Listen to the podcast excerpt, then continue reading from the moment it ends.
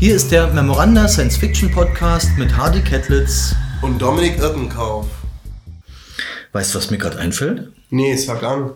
Wir haben ja schon öfter mal äh, den Kurt Laswitz Preis so mehr am Rande erwähnt. Ähm, und in diesem Jahr sind gleich zwei unserer Memoranda-Autoren mit dem Laswitz-Preis ausgezeichnet worden.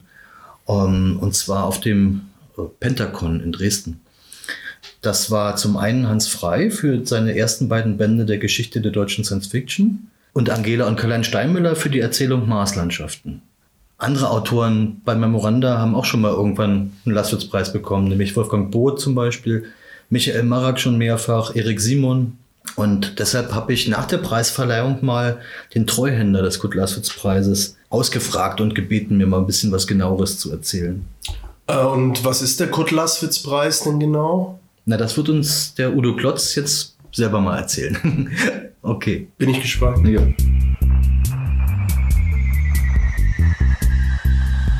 Hallo Udo, wir sind hier gerade auf dem, ähm, auf dem Pentacon in Dresden und du bist der Treuhänder des Kurt-Laswitz-Preises. Ähm, Gerade vorhin war die Verleihung gewesen äh, des Preises, des diesjährigen und wir, sind total happy darüber, dass zwei unserer Autoren vom Memoranda Verlag dieses Jahr einen Laswitz-Preis bekommen haben, nämlich Angela und Kalent Steinmüller für die Erzählung Marslandschaften und Hans Frei für die beiden Bände seiner Geschichte der deutschen Science Fiction, äh, Fortschritt und Fiasko und Aufbruch in den Abgrund.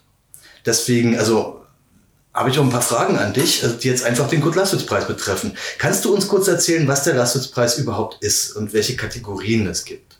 Also der Kurt-Laswitz-Preis, der wurde 1980 ins Leben gerufen, aus dem Grund, äh, dass man die deutsche Science Fiction ein bisschen pushen möchte. Weil damals war gerade die große Welle der Science Fiction Romane und alles war englisch und übersetzt und die Deutschen sind ein bisschen untergegangen. Also hat man irgendwann Qualitätsmerkmal gesucht, um es zu pushen. So ist der Laswitz zwar 1980 entstanden in mehreren Kategorien. Das hat sich über die Jahre ein bisschen geändert. Aber zurzeit habe ich acht Kategorien. Das ist der beste Roman, die beste Erzählung. Es gibt eine Kategorie ausländisches Werk, um auch im Ausland ein bisschen Werbung zu machen für den mhm. Preis. Mhm. Es gibt die, die, beste Übersetzung und die beste Grafik, um auch Nicht-Autoren äh, zu ehren. Es gibt das beste Hörspiel und es gibt zwei Sonderpreise. Eine für aktuelle Sachen und eine für langjährige Sachen. Was bedeutet das? Ähm, also aktuell heißt, das ist dann meistens ein Buch, ein, ein Event, äh, irgendwas, was, was im Vorjahr erschienen ist, weil es wird ja immer die ähm, Bücher, die, die Werke von dem Vorjahr und die Leistung vom Vorjahr prämiert. Langjährig bedeutet, dass es dann Sachen sind, wo jemand jahrzehntelang irgendwas gearbeitet hat oder, mhm. als, oder für ein Lebenswerk oder ähm, Sachen, die eben regelmäßig passieren. Ja, ja verstehe. Äh, du hast gerade gesagt, seit 1980 gibt es den Laswitz-Preis und ich habe vorhin gesehen, stand auch 41. Äh, äh, gut, Laswitz Preisverleihung stand in deiner mhm. Präsentation. Ähm, aber du machst das noch nicht seit 41 Jahren. Nee, aber seit 30, also fast so lange. Fast so lange. Ja, also das, angefangen hat das mit äh, drei Leuten, äh, die das äh, ins Leben gerufen haben, die sich auch ein bisschen abgewechselt haben. Ungefähr ab 1984 hat es dann der Uwe Luserke übernommen, mhm. aber als dann seine literarische Agentur dann richtig gebrummt hat, hat er keine Zeit mehr gefunden. Ja. Das war dann 1990, da ist das also fast eingeschlafen. Und dann war der Thomas Hilsner ähm, in München, der hat den Gulauswitzpreis zweimal für seine Zeitschrift Science Fiction Media bekommen. Mhm. Der hat dann gesagt, wäre schade, wenn das wieder einschläft. Ja. Und der hat dann gesagt, okay, wir müssen irgendwie ins Le äh, Leben rufen wieder. Hat aber dann auch jemanden gesucht, der sozusagen sein, äh, als Briefkastenname da ist, weil er wollte ja nicht als äh, Verleger ähm, der den Preis bekommen hat, jetzt äh, den Belastuspreis antreiben und dann hätte er nicht mehr die Chance für seine Werke, weil da würde man sofort irgendwelche Mauscheleien äh, mhm. vermuten. Und dann hat er mich gefragt, weil ich damals äh, für den Golem, für das Jahrbuch, sowieso eine Bibliografie gemacht habe, der jährlich erscheinenden Bücher mhm. bei beiden Co-Herausgebern, ob wir nicht ähm, zum einen diese eine Übersicht machen können, was ist denn an deutschsprachigen Sachen erschienen, mhm. als Basis, als Grundlage für die Abstimmenden und ob ich dann nicht gleichzeitig auch als äh, Briefkastenadresse dienen kann für die Rückläufer. Mhm. Habe ich natürlich Ja gesagt. Dann kam die nächste Bitte, ach, kannst du es nicht auch gleich auswerten? Ja, gut, habe ich das auch gemacht. Du fährst doch dann in zwei Monaten auf den äh, Con nach äh, äh Düsseldorf zu den SF-Tagen NRW. Ähm, machst du nicht die Ergebnisse verkünden? Ja, das war meine erste ähm, Preisverleihung sozusagen. Also damals wirklich nur verkündende Ergebnisse. Ja. Und plötzlich war ich der Treuhänder. Ja, also das ist sowieso der kleine Finger und die ganze Hand.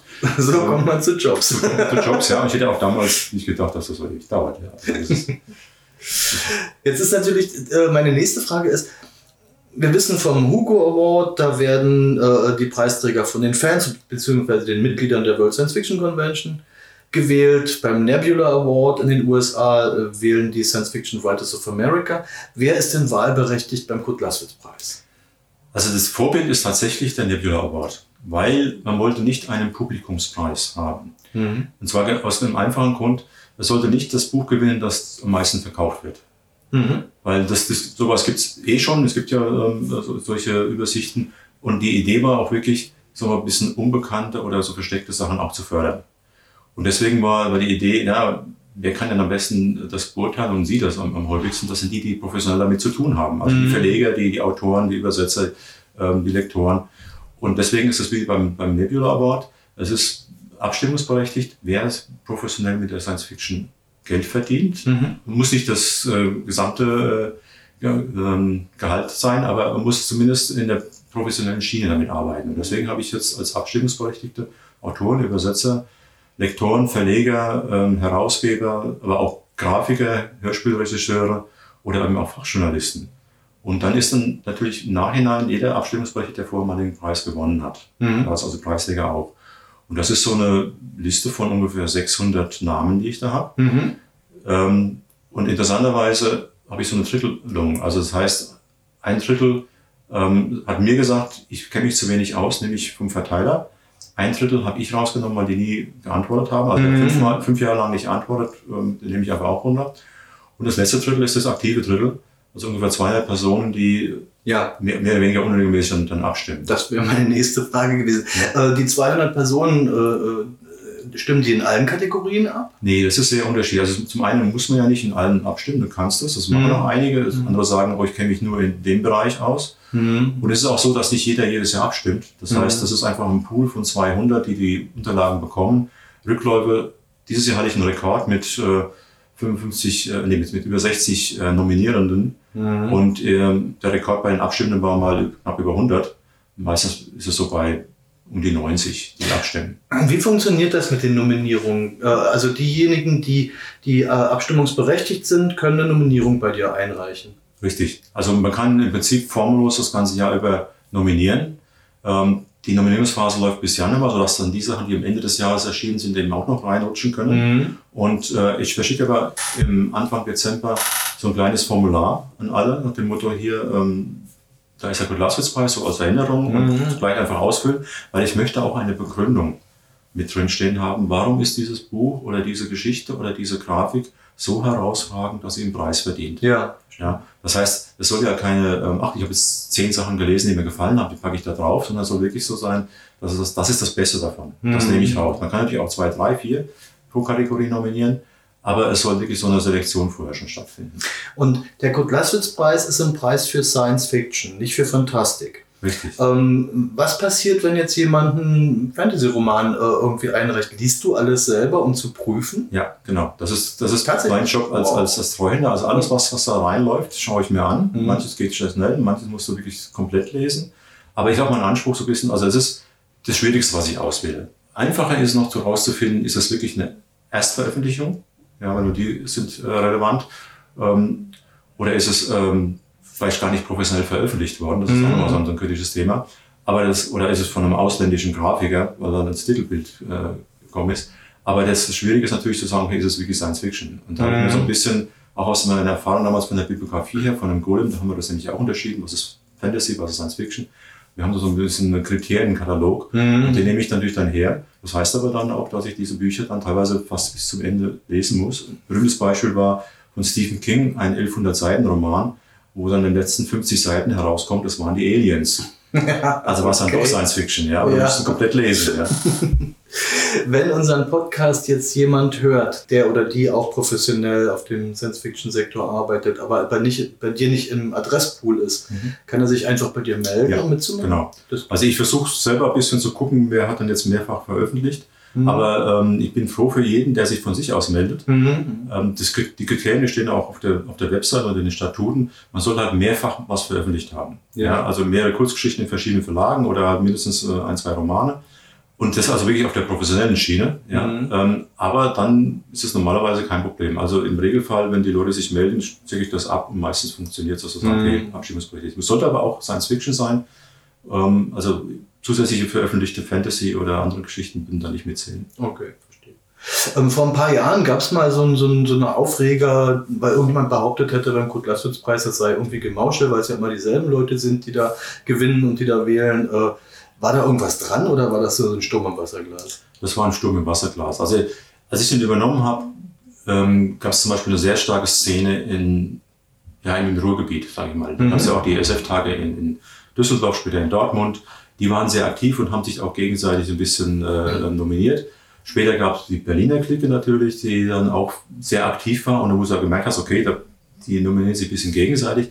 Aber ich habe ähm, genau da bewusst drauf geschaut, um zu sehen, gibt es da irgendeinen Push? Sind da fünf Leute, die dann alles da durchpushen, sodass sie das Mhm. äh, durchschlagende Erfolg sind? Und das konnte ich nie feststellen. Aha. Es gibt ein paar Sachen, ähm, Beispiel, wo dann sagen, okay, da hat jemand was ähm, als Self-Publisher veröffentlicht, ähm, also jetzt selber vorgeschlagen, was erlaubt ist. Und dann hat er zwei Freunde gefunden, die ihn auch vorschlagen. Aber ähm, wenn das nicht wirklich gut ist, dann landet es, wenn es tatsächlich auf den Wahlbogen kommt, auf den letzten Plätzen. Mhm. Ja. Also so, so eine Geschichte hatte ich eigentlich nie. Mhm. Es gab mal, weil du kannst theoretisch auch anonym abstimmen. Weil jetzt läuft sehr viel über E-Mail, aber früher Mhm. auch über die Post. Und ich habe mal irgendwann extrem viele anonyme Rückläufe bekommen, die aber alle ein paar gemeinsame Merkmale hatten, Mhm. obwohl die nach Poststempel tatsächlich unterschiedliche äh, hatten. Also hat sich jemand richtig Mühe gegeben, aber hat da so ungefähr 20 Stück verschickt. Ja. Und dann habe ich eine doppelte Auswertung gemacht. Ich habe also das mit und ohne diese äh, ausgewertet und habe dann die einfach rausgenommen, habe aber festgestellt, der hätte zwar ein bisschen was in der Abstimmung geändert von der Platzierung her, aber nie auf den ersten Platz. Da hat es dann auch nicht gereicht. Und das habe ich dann einfach rausgenommen, habe den anderen Bescheid gesagt. Ja. Motto, äh, so ist es gelaufen. Wer vielleicht auch noch anonym abschickt, kann jetzt nochmal nachschicken. Aber ansonsten war das dann, und dadurch, dass ich es so offengelegt habe, Mhm. bin ich auch sehr viel gelobt worden dafür, ähm, war das dann in der Luft verpufft sozusagen. Ah ja, okay.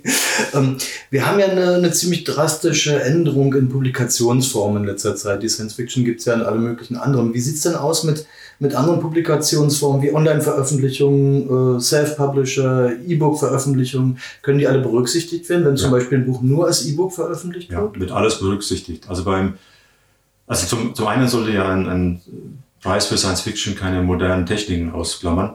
Also Deswegen von vornherein E-Books waren möglich. Ähm, Das einzige Problem bei E-Books speziell ist mal, dass ähm, die Leute sehr schlampig sind, zu, dazu zu schreiben auf der Webseite vom Verlag, also wann es dann wirklich erschienen ist. Also ist Mhm. es, was ist das Veröffentlichungsjahr dazu? Das lässt man dann gerne weg. Ja. Ähm, aber prinzipiell geht das. Ja. Ähm, Wenn es gleichzeitig kommt, nehme ich dann meistens eher die, die äh, Printveröffentlichung, aber sonst ist es wurscht. Mhm. Ähm, auch äh, Webseiten hatten wir schon Nominierungen, die auf einer Webseite drauf waren. Ähm, Im Prinzip ist das eigentlich das Medium nicht entscheidend. Mhm. Wichtig ist, dass das also einen professionellen Status hat. Das heißt, ich erwarte, dass man das überall bekommen kann. Deswegen Mhm. sind da zum Beispiel irgendwelche Ausgaben in Buchclubs. Also nicht nur privat bei dem Autor selber, privat bei dem sondern- Autor ja. selber, sondern dass es mir irgendwo über den Buchhandel oder über öffentliche Medien äh, Mhm. drankommt an, an die Geschichte. Und es soll natürlich auch wirklich professionell veröffentlichtes Buch sein, sprich, ich erwarte dann schon ein Lektorat und ich erwarte schon irgendwie, ähm, dass das halt tatsächlich ähm, ja, gut durchbearbeitet ist. Es soll halt Ja. nicht dieser, ja, das Gegenstück zu früheren Fanzines, wo ich selber eine Geschichte geschrieben habe, die ich dann in 50 Stück Auflage habe und dann halt veröffentlicht. Das war dann die ursprüngliche Idee, die wollen wir ausklammern, Mhm. so professionell. Und jetzt hast du halt das Problem mit Self-Publishing, dass du dann sagen kannst, ja, nett, ist auch alles möglich, aber es sollte den professionellen Weg gegangen sein mit, mit Lektor und so weiter. Ja, ja, verstehe. Ah ja. Ähm, äh, wir haben jetzt darüber gesprochen, wer abstimmen darf. Äh, das betrifft aber zwei Kategorien nicht, weil die nämlich von Jurys ver äh, vergeben werden, nämlich äh, die Kategorie beste Übersetzung und bestes Hörspiel. Warum gibt es da Jurys und wie funktioniert das? Ja, es ging los mit den, mit den Hörspielen. Das Problem war damals, ähm, da gab es ja eigentlich nur die, die Hörspiele von den Rundfunkanstalten. Und wenn die das einmal ausgestrahlt haben, dann war monatelang Pause, bis dann vielleicht mal eine Wiederholung kam oder Mhm. auch nicht. Das heißt, wenn man die, erste Sendung verpasst hatte, hatte man das ganze Ding verpasst. Das heißt also, ich konnte jetzt nicht sagen, Leute, da ist vor einem Dreivierteljahr ein Hörspiel erschienen, stimmt drüber ab. Mhm. Das hatte dann keiner. Deswegen haben wir gesagt, okay, wir machen hier eine Jury, die ist überschaubar, so 8, 10, 12, 15 Leute. Und der Horst Tröster, der wirklich ein extremer Kenner von dem Hörspiel ist, auch mal ein Buch dazu veröffentlicht hat, ähm, der hat dann die Arbeit übernommen, zu sagen, okay, ich habe die Aufnahmen sowieso, Mhm. ich vervielfältige die, damals noch auf Kassette, als es losging in den 80er Jahren Klar. ja, und äh, an- Anfang der 90er.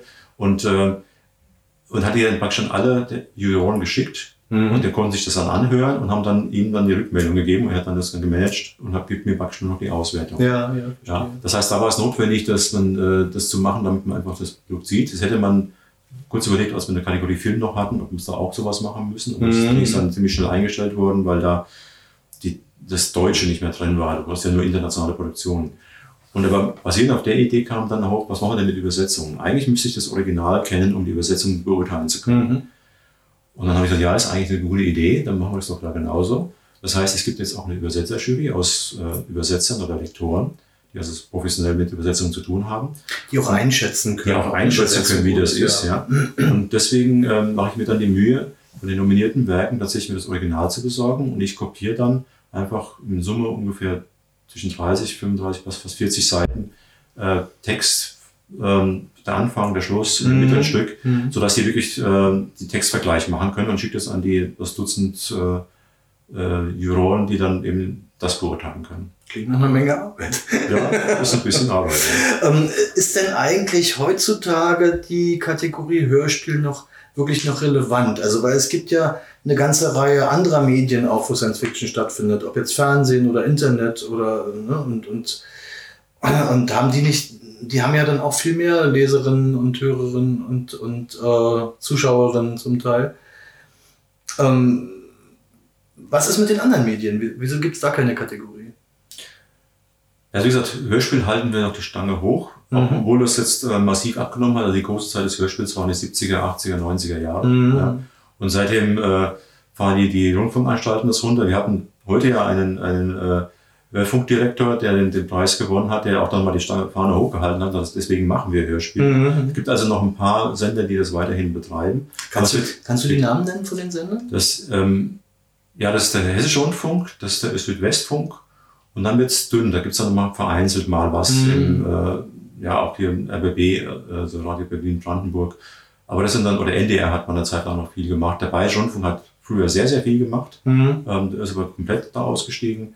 Also ähm, die Menge ist, ist klein geworden. Es gibt natürlich jetzt sehr viele ähm, Verlage, die Hörbücher machen Mhm. und auch Hörspiele teilweise. Aber das sind sagen wir mal sehr ähm, kommerzielle Sachen. Das heißt, diese ganzen Möglichkeiten, die ein Rundfunk hat, der aber nicht kommerziell ausgerichtet ist, da mit Ton und, und Sprache herum zu experimentieren im Hörspiel, das fehlt in den anderen. Mhm, Deswegen kommen die normalerweise nicht auf die Nominierungsliste drauf. Aber bei anderen Aber die könnten auch nominiert werden. Also Die ein, könnten. ein privates Hörspiel, also nicht privates, sondern Ja. ein von einer privaten Firma äh, kommerziell produziertes Hörspiel könnte auch nominiert könnte, aber ist bislang nur nie durch die, die Filter von der, von der Jury durchgekommen, Mhm. weil einfach denen da was fehlt. Mhm. Ja, weil die einfach kommerziell ausgerichtet sind. Mhm. Ja. Und bei den anderen Medien wird es halt schwierig, diese Idee vom Kurt Lassus Preis äh, drin zu haben, es sollte halt die deutsche Science Fiction in allen Medien pushen. Es gibt keinen deutschen Film im eigentlichen Sinne. Ja, was ist ein deutscher Film? Du hast einen Regisseur vielleicht aus Deutschland, aber der arbeitet dann mit internationalen Schauspielern und Mhm. dann Drehorte über alle Welt. Das ist ja kein deutscher Film mehr. Ja? Ja. Und also da hast du das- Problem, das einzugrenzen auf die Nationalität. Ja? Oder auf deutschsprachig. Ja. Das ist verständlich. Bei den Hörspielen müssen auch die Quellen nicht unbedingt von einem deutschen Autor sein. Das heißt, wir haben jetzt, äh, jetzt zum Beispiel der Preis, der heute verliehen wurde, war, glaube ich, ein Roman von Robert Harris, wenn ich mich recht erinner- erinnere. Richtig, ja. Aber es hat dann die Umsetzung äh, äh, Genau. mit, ja, Du hast tatsächlich also immer einen Autor bei dem Hörspiel, der sozusagen die, die, die Romanvorlage oder wenn es die gibt oder auch Geschichten, wir hatten da alles mögliche, schon französische, deutsche, englische, Mhm. ähm, dann umsetzt in etwas, was halt wie, wie ein Skript für einen Film, musst du halt auch ein Skript machen für, für das Hörspiel, dass es gut funktioniert. Mhm. Ja, und dann gibt es den, den, äh, den Regisseur, der dann auch das Ganze dann umsetzt. Da gibt es meistens noch eine Dramaturgin oder einen Dramaturg, der das auch nochmal hat. Du hast äh, einen Komponisten oft dabei. Das heißt, ich habe tatsächlich auch dann mehrere Leute, die dann, weil es wird das Hörspiel ausgezeichnet, ähm, ganz vorne steht dann der Autor, aber die anderen kriegen auch den Preis, weil das Mhm. eigentlich eine Teamgeschichte ist. Ja, toll. Wie viel Arbeit hast du eigentlich mit der ganzen Auswertung und so? ist, ist das, so machst du das so nebenbei oder erfüllt das schon ein paar Tage oder wie ist das? Ja, ein paar Tage wäre schön. Also das ist, das erfüllt schon ein paar Wochen. Also ich habe das tatsächlich ähm, anfangs wirklich nebenbei gemacht, am Wochenende und abends. Ähm, zum Glück bin ich jetzt so im Vorruhestand, kann man das so ein bisschen besser verteilen. Mhm. Aber in Summe sind das natürlich etliche Arbeitsstunden. Wobei, dadurch, dass ich das schon so lange mache, habe ich natürlich auch viel schon vorbereitet. Das heißt also, bei ähm, ganze Auswertung, die über Excel-Tabellen läuft, die muss ich einfach nur jedes Jahr aktualisieren. Ähm, der ganze Mechanismus äh, ist da. Auch meine äh, Präsentation von der Preisverleihung, die wird einfach nur, ähm, habe ich einmal so schön erstellt, ja, mit viel Aufwand. Und jetzt brauche ich also wirklich nur die, die neuen Titel reintragen und die neuen äh, Titelbilder und Mhm. Bilder von den Autoren. Ist also immer noch Arbeit, aber es ist nicht mehr so viel, dass ich, also ich das wieder mal von neu machen müsste. Ja. Insofern, ja, es ist in Summe viel Arbeit, aber ähm, ist auch viel Routine inzwischen schon.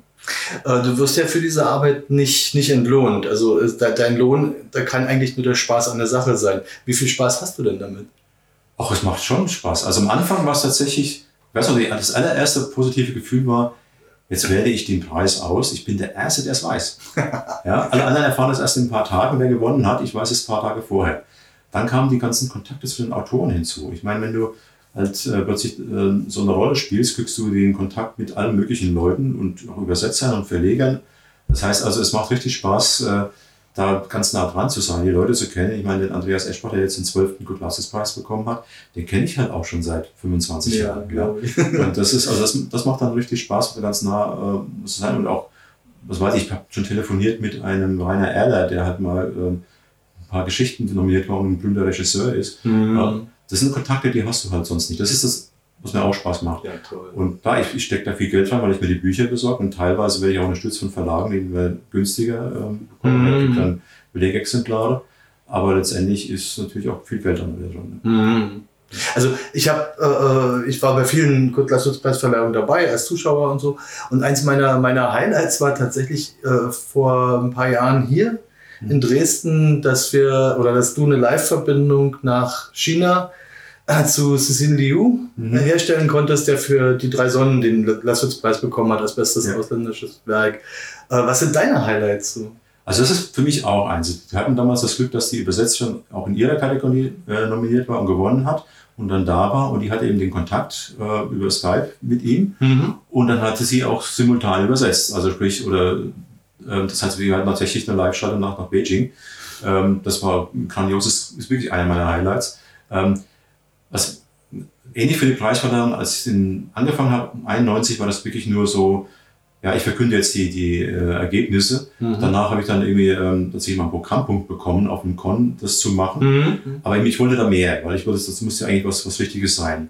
Und ich kann mich noch erinnern, das war dann, glaube 97 im Harlenberg Center in, in Dortmund. Da stand ich dann wirklich auf, der, auf einer richtigen Bühne. Ähm, es gab Klavierbegleitung zu dem, äh, zur, zur Preisverleihung. Ich habe das wirklich im Anzug mit Krawatte und alles gemacht und habe den Ganzen so ein bisschen einen gewissen Status geben können. Und da war ich dann ganz stolz, dass das auch funktioniert hat. Das heißt, es war dann wirklich eine, eine Ehrung und nicht, wie das wirklich tatsächlich vorher im deutschen Fandom war. Äh, wer kommt mal auf die Bühne vor, da kriegst du hier so einen äh. Zettel und wir Ja. haben kein Laudatio, aber viel Glück und, und herzlichen Dank. Ja. Das heißt, die Laudatius gab es am Anfang noch nicht. Ja, hast, die das- hast du eingeführt. Genau, Laudatius habe ich eingeführt, auch diese PowerPoint-Präsentation, die kam Mhm. dann, als wir das dann in Leipzig gemacht haben, weil da die technischen Möglichkeiten da waren. Ähm, das kam halt so nach und nach, ist es dann so gewachsen äh, und immer aufwendiger geworden. Mhm. Aber ähm, ja, ich, ich denke, es ist wichtig, dass man dem so einen richtig äh, schönen Rahmen auch gibt. Ja. Ja, total. Und mich hat es dann auch diebisch gefreut, als ich dann gemerkt habe, ich bin dann imitiert worden von anderen, die das dann auch so aufgezogen haben. naja, klar, wenn was funktioniert, ist ja prima. Genau. ähm, was machst du denn sonst so mit Science Fiction, wenn du nicht, äh, wenn du nicht Kurt Lasswitz Preis machst? Also du bist Herausgeber von dem Magazin. Genau, richtig, die Time Machine, ja. Auch ein bisschen kurios entstanden, weil wir hatten äh, 2011, 12 und 13 einen MOOC-Con, also in München einen Con gemacht. Und äh, bei dem zweiten äh, waren wir dann auch, äh, war ich dann auch mit dabei mit, mit äh, drei Freunden, die alle so ähnliche Leseerlebnisse haben wie ich, also so, so seit Jahrzehnten Science Fiction Mhm. lesen und für das gleiche Alter haben. Und wir haben dann gedacht, ja, wir müssten, könnten eigentlich ein paar Bücher vorstellen, die so ein bisschen verschollen sind, aber gut sind. Mhm. Ja, so, die haben dann die Perlen der Science Fiction genannt und sind dann als fantastisches Quartett aufgetreten. Und dann Als sagt Boy Group. gibt, also die Boy Group, ja. Und das war, kam dann so gut an, dass sie gesagt haben, müssen wir wieder machen. Letztendlich waren wir dann so fünf Jahre lang äh, immer wieder auf Cons unterwegs und haben das dann gemacht. Und einer von uns, der Christian, der meinte dann, ich würde mal gern wieder so ein Fanzine machen, so wie es Mhm. früher war. Also wirklich so auf Papier, nicht jetzt äh, im Internet, sondern tatsächlich so ein, ein altmodisches Fanzine. Und haben wir vier gesagt, ja super, das machen wir. Auch mit den Intentionen, wie wir halt in diese, äh, als äh, Fantastisch Quartett aufgetreten sind. Mhm. Also Bücher vorstellen, ein bisschen thematisch sortiert. Auch, sag mal, viel mit viel Fachwissen, aber nicht unbedingt bierernst. Ja. Also haben wir so ein bisschen humorigen, ein bisschen schrägen Ansatz, ein bisschen so und ähm, dann haben wir das natürlich humorig, wie wir dann waren, gesagt, okay, es ist jetzt gibt einen blöden Namen, wir nennen das Xaver nach einem bayerischen Science-Fiction-Film, den es tatsächlich gibt. Ja, den kenne ich sogar. Und äh, haben das einmal gemacht, äh, war super, vor allem auch, weil du, Hardy, das Layout gemacht hast, deswegen kam man so richtig professionell rüber, aber waren tatsächlich ein Fanzine. Und äh, dann dachten wir, ja gut, das war's. Und dann hat die Szene gesagt, nee, wann kommt die zweite, der zweite Band? Nee, wir wollen dir nur eins machen. Und dann sind wir so gedrängt worden, gesagt, okay, machen wir noch einen zweiten, den nennen wir aber anders, weil es sollte ja einmal als Xaver sein. Dann kam der Aleos raus. Und als Alois angekündigt wurde, sagte der Ernst Wurdak äh, in seinem Verlag, ich wollte schon immer mal ein Magazin machen. Habt ihr nicht Lust, bei mir das regelmäßig rauszubringen? Mhm. Einzige Bedingung, ich brauche einen permanenten Namen. Wir können nicht jedes Mal jede Ausgabe den Namen wechseln, dann funktioniert das Marketing nicht. Nee. Ja. Und dann haben wir halt, kann man auf den Namen äh, Time Machine. Das heißt also, wir machen Zeitreise in die Vergangenheit mit vielen Büchern. Wir gucken aber auch Filme an. Mhm. Time Machine steht eigentlich für beides. Und äh, so ist dann das erste großformatige Heft entstanden. Das Ja. ist so im A4-Format. Das ist im A4-Format, ja, schön auch äh, farbig. Und äh, vor ein paar Tagen habe ich die Nummer 5 rausgebracht. Also insofern einmal im Jahr erscheint das. Ja, und wenn es gut läuft, auch mal ein zweites dazu. Und wer sind die Herausgeber jetzt? Also inzwischen sind noch Christian und ich. Ähm, Christian Hoffmann. Christian Hoffmann, Mhm. genau. Ähm, wir machen zwar so praktisch die, die ganze Redaktionsarbeit so zu zweit, ähm, aber wir haben immer mehr Mitstreiter gefunden im Sinne von, die, die uns Artikel oder Beiträge liefern. Mhm. Und der Ernst Burdak macht das Layout in seinem Verlag, ja, und dann läuft das über seine Verlagsschiene. Ja. Wo kann man es kaufen? Bei, beim Ernst. Direkt im, im Also, Verlagsshop. direkt im Verlagsshop. Da Mhm. gibt es eine eigene Seite und dann kann man die bestellen. Die ersten beiden Nummern sind tatsächlich ausverkauft. Die, die nächsten drei gibt's noch. Es gibt hinter so ein paar von der Nummer zwei aufgetaucht, die kann man dann vielleicht eher bei mir bestellen, aber ähm, also es, es ist wirklich gut weg, weil äh, wir, Ja. wir können es zum Glück über den SFCD verteilen. Das heißt, wir haben eine gute Auflage, aber äh, außerhalb werden dann nochmal, äh, ich schätze mal so 200 verkauft. Mhm. Und äh, wie gesagt, man kann nicht jahrelang warten, man sollte dann gleich bestellen. Ja, prima. Was ist das Thema von der neuen Nummer? Oder worum geht's? Was ist so allgemein drin? Also eigentlich ist es immer eine bunte Mischung. Die kommt dann immer im Januar raus. Auch die, die ersten drei sind so und auch die, die Nummer sechs wird so sein.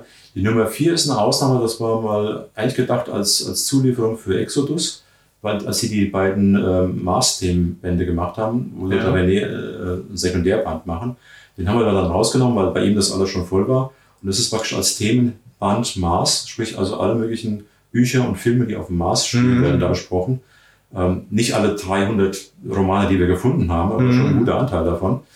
Und das ist also wirklich dann so eine Themenausgabe geworden.